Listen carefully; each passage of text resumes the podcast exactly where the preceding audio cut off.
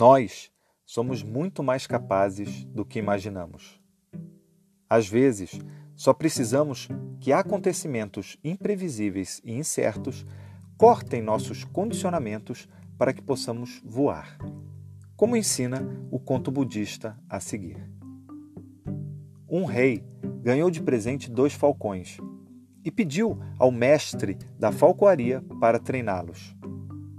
Depois de alguns meses, o instrutor disse ao rei que um dos falcões estava pronto, porém não sabia o que estava acontecendo com o outro falcão.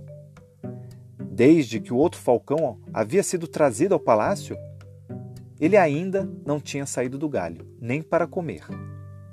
O rei chamou curandeiros e especialistas em aves, mas ninguém conseguiu ajudar o pássaro a voar.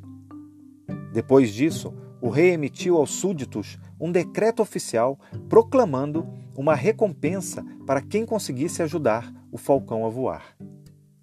Na manhã seguinte, o rei se surpreendeu ao ver o falcão voando em seus jardins e ordenou: Tragam-me agora o autor deste milagre!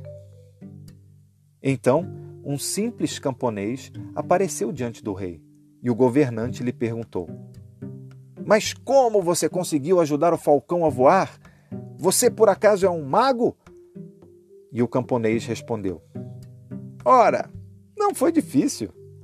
Cortei o galho onde ele ficava. Aí o pássaro não teve outra alternativa senão levantar voo. E assim ele percebeu que tinha asas e voou para longe. E você que está me escutando agora, se identificou com essa história? Fez sentido para você? Então, qual é o galho que você precisa cortar na sua vida para perceber que também tem asas e pode voar para longe como falcão. Eu sou o hipnoterapeuta Felipe Lisboa e esse foi o ensinamento do dia. Espero ter contribuído.